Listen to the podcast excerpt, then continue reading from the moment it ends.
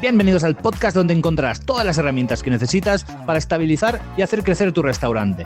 Hablamos de marketing, Gestión, talento humano y servicio de una forma fácil y práctica. para que la falta de tiempo y dinero no sean impedimentos en lograr el éxito de tu restaurante. Nosotros somos Freddy, Alex, Paco y John y nos tienes a tu entera disposición. y arrancamos.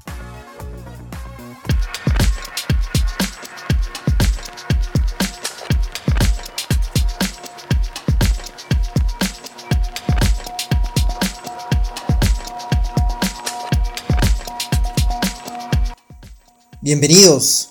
Mi nombre es Freddy Viteri, esto es Air Podcast. Nosotros somos asesores internacionales de restaurantes y estamos aquí para ayudar a gerentes y administradores gastronómicos. Nos basamos en cuatro pilares estratégicos en los negocios de restaurantes que son la administración, el marketing, el talento humano y el servicio. El objetivo es generar acciones específicas con herramientas prácticas para convertir tu restaurante en una marca exitosa. Y bueno, hoy es martes, martes de marketing y ventas, y vamos a empezar por una pregunta. ¿Cómo comienzo, cómo empiezo a promocionar mi restaurante? ¿Y cómo hacer que mi restaurante esté en el pensamiento de mis clientes? Quédate conmigo y descubre la importancia de una correcta segmentación y posicionamiento de tu marca. Bueno, primero es lo primero. Tenemos que conocer a nuestros clientes, definitivamente. ¿Cómo empezar a conocer a nuestros clientes? Bueno, tenemos que conversar con ellos. No se trata de lo que vendes. No te enamores de tus productos, sino enamórate de las necesidades de tus clientes. Pero, pero ¿quiénes son? En la estrategia de segmentación, de lo que se trata es de entender a tu cliente para servirle mejor. Y es que haciendo preguntas correctas encontraremos también respuestas correctas. Si desconoces a tus clientes, les puedes preguntar, y de hecho podemos empezar con conversaciones sencillas, no largas, sino concretas. ¿Dónde viven? ¿A qué se dedican? ¿Cómo es su familia? Vamos a comenzar a observar y vamos a ver cómo estas ideas nos van a ayudar justamente a, a tener esta información que va a ser importante para poder segmentar. La mayor parte de tus clientes, ¿en qué edad están? ¿Sí? Sabemos que hay diferentes generaciones y tienen diferentes necesidades, tienen diferentes formas, tienen diferentes actitudes. Entonces, vamos a ver cuál es la edad de la mayor parte de tus clientes. ¿Cuál es el género? ¿Vienen más mujeres? ¿Vienen más eh, hombres? ¿Vienen más adultos? ¿Vienen más niños? ¿Cuáles son sus ingresos? ¿Cómo es su estilo de vida? ¿Cuál es la actitud que tienen hacia el riesgo? ¿Cómo toman las decisiones? ¿Cuál es el volumen de compra que tienen contigo? ¿Cuál es el ticket promedio?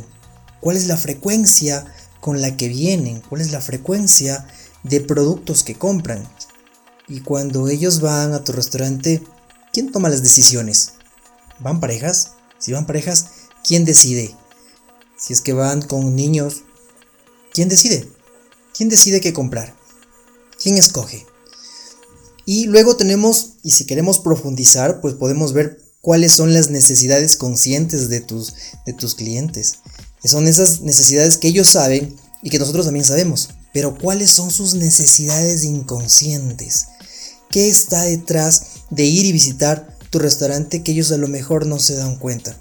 ¿Cuáles son sus miedos? ¿Cuáles son sus dolores? ¿Cuál es el placer que ellos experimentan? ¿Cuál es la conveniencia que buscan? ¿Y cuáles son las metáforas recurrentes que ellos utilizan?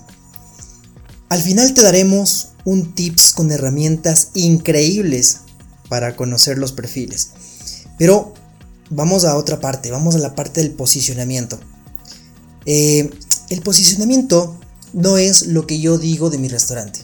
Normalmente la gente que trabaja en un restaurante se pone la camiseta, en especial el dueño, en especial el gerente, el administrador se pone y la, la mayor parte de veces dice, no, es que mi restaurante es el mejor de todos, es que la mejor comida está en mi restaurante.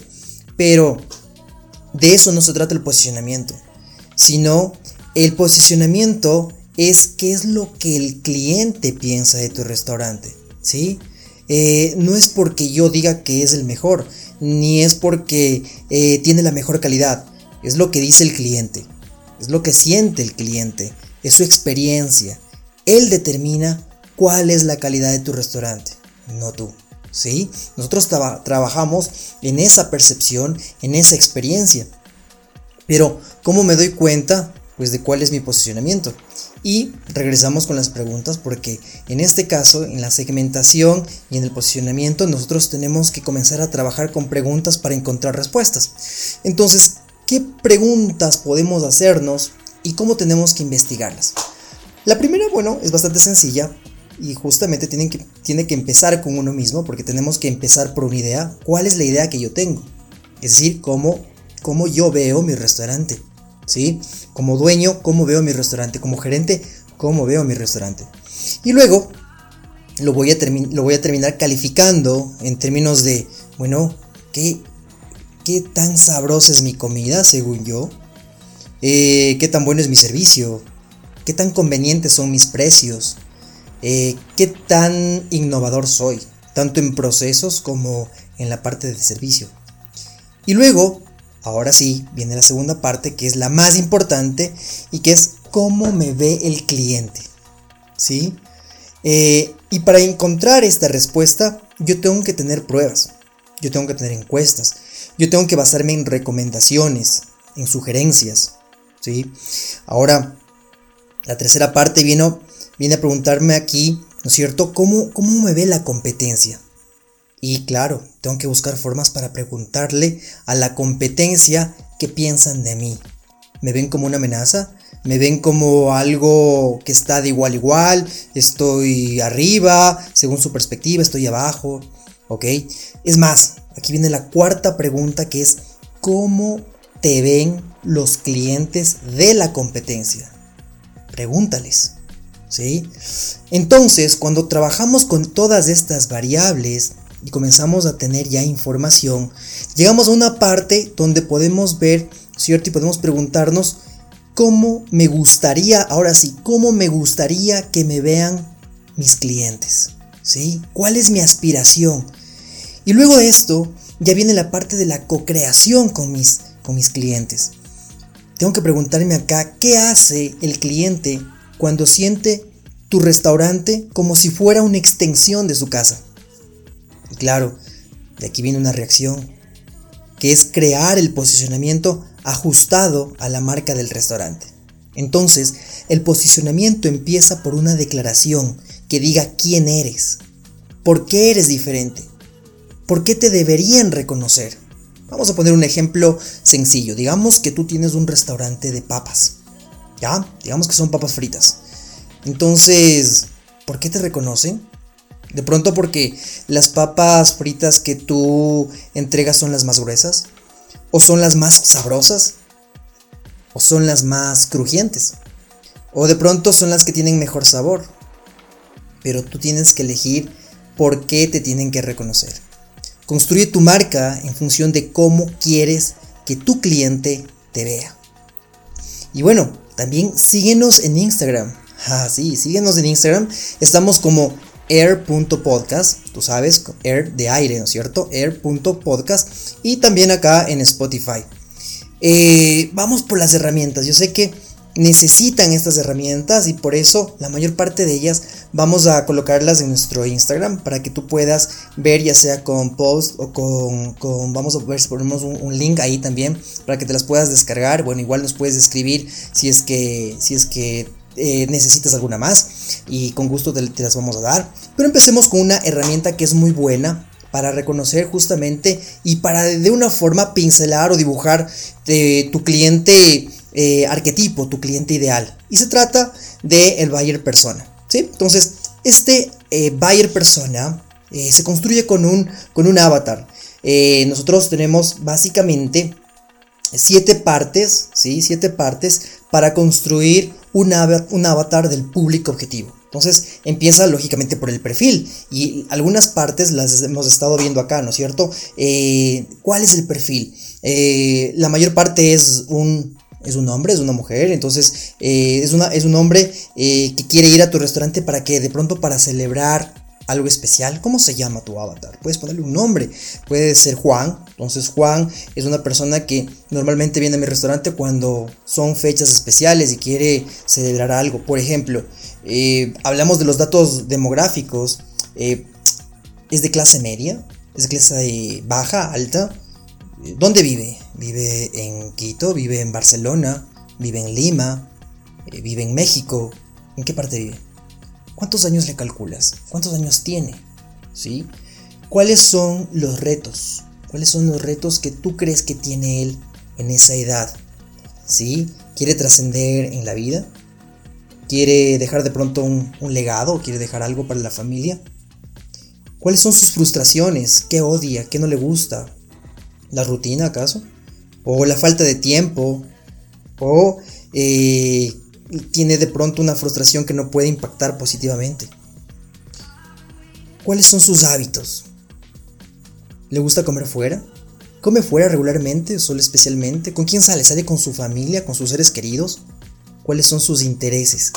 ¿Qué le interesa? ¿Qué busca? ¿Qué experiencias le gusta vivir? ¿Cuáles son sus objetivos? Entonces, nosotros podemos construir algunos avatares o avatars, ¿sí? Eh, podemos con estos avatars crear ciertos arquetipos de la mayor cantidad de clientes que vienen a mi restaurante. Vas a tener un ejemplo, igual en Instagram, si es que deseas una plantilla, te la podemos, te la podemos dar, si, si la deseas. Y otra herramienta poderosa también, justamente de marketing, es el recorrido del cliente, ¿sí? El Customer Journey. ¿De qué se trata? Bueno, se trata de que cada vez que el cliente tenga un contacto con tu marca, tú tienes que ver cómo estás comunicando. Necesitamos ver qué tan eficiente eres en cada punto. Y vamos a ponerte un ejemplo de Customer Journey. De hecho, hay dos. Uno puede ser ahora digital, ¿no es cierto? Y otro puede ser físico. Voy a hablar del físico. El físico empieza con la entrada. Ese es el primer punto. ¿Qué pasa cuando entra? ¿Qué es lo que observa? Observa de pronto un letrero, observa eh, una imagen que tú tienes puesta hacia afuera y, y por eso entra.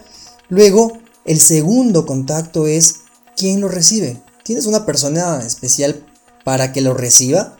¿Sí? ¿Hay algún empleado tuyo que está recibiendo a cada uno de los invitados, de los clientes? ¿Sí? ¿Cómo lo recibe? Luego viene o puede ser la venta, o cómo le ofrecen, qué le ofrecen, cómo es la bienvenida. ¿Le tratan de tú? ¿Le tratan de usted? ¿Qué está mejor para el cliente que tú tienes, si es que deben tutearle o no? Luego, ¿cuánto tiempo se demora en tomar el pedido? ¿Es importante? ¿No es importante para el cliente? ¿Sí? ¿Desea que le tomen rápido? ¿No desea que le tomen rápido? ¿Cómo mire el ambiente de tu restaurante? ¿Cómo está la calidad de la comida? ¿Cómo podemos hacer para darle una mejor atención? Es decir, hay alguien que se le acerca, hay alguien que le pregunta cómo estuvo su orden, si desea algo más, etc. Son puntos especiales donde tú también puedes incrementar tus, tus ventas. Por ejemplo, eh, si es que ya comió y de pronto alguien le ofrece un café, un postre, ¿sí? Pero todos estos son puntos de encuentro con tu cliente. De eso se trata este recorrido. Luego, si es que va a los baños, ¿cómo están los baños? Y luego, ¿cómo se realizó el pago? Este recorrido lo que te va a ayudar es a ver en qué momentos en que nos encontramos con, con el cliente podemos mejorar. Podemos elaborar más puntos. Te acabo de decir algo que es bastante básico. Igual vamos a poner una herramienta muy básica para que tú te las puedas, la puedas ver y tengas siempre esta idea de qué cosas se puede mejorar. ¿Ok? Ahora, vamos a una herramienta más que también me encanta y esta es para encontrar en cambio el posicionamiento. Luego de, hacerte todas estas preguntas que estábamos diciendo para el posicionamiento, lo que tienes que hacer es dibujarla. Dibujarla en un mapa perceptual. ¿De qué se trata esto del mapa perceptual? La idea es que una vez que tú ya tienes una certeza de todas las preguntas que hemos visto y hemos revisado, tú ya sabes cuál es tu posicionamiento. Tienes una idea bastante cercana de lo que es tu posicionamiento. Y ahora eso lo puedes colocar en un mapa. Este mapa tiene cuatro cuadrantes, ¿sí? Tiene cuatro cuadrados. Evidentemente está partido por una cruz. Entonces, tú vas a poner del lado izquierdo, ¿cierto? Del lado izquierdo vas a poner, por ejemplo, eh, algo que no sea tan sabroso, ¿sí? Entonces vamos a tener dos variables en este caso. Una que mida el sabor y otra que mida, por ejemplo, eh, el valor. Cuando hablamos de sabor, vamos a poner los restaurantes que tengan menos sabor, que no sean tan sabrosos del lado izquierdo. Y del lado derecho, los que los clientes, los que van allá, dicen que eh, es verdaderamente sabroso. Y luego, ¿sí? En la cruz, ¿no es cierto?, que hemos dibujado, en la parte de arriba va a estar los que tienen alto valor, alto precio. Y abajo van a estar los de menos valor, ¿sí? Los que son de alguna forma eh, productos que no están tan caros. Y entonces arriba vamos a poner los restaurantes que después de haber eh, visto todas estas preguntas, los clientes dicen, no, no, este, este lugar está caro. Y abajo vamos a poner los que digan, bueno, este lugar es bastante conveniente. Y entonces comenzamos a dibujar con puntos en dónde está mi restaurante y en dónde están la competencia. Dónde están los restaurantes de la competencia.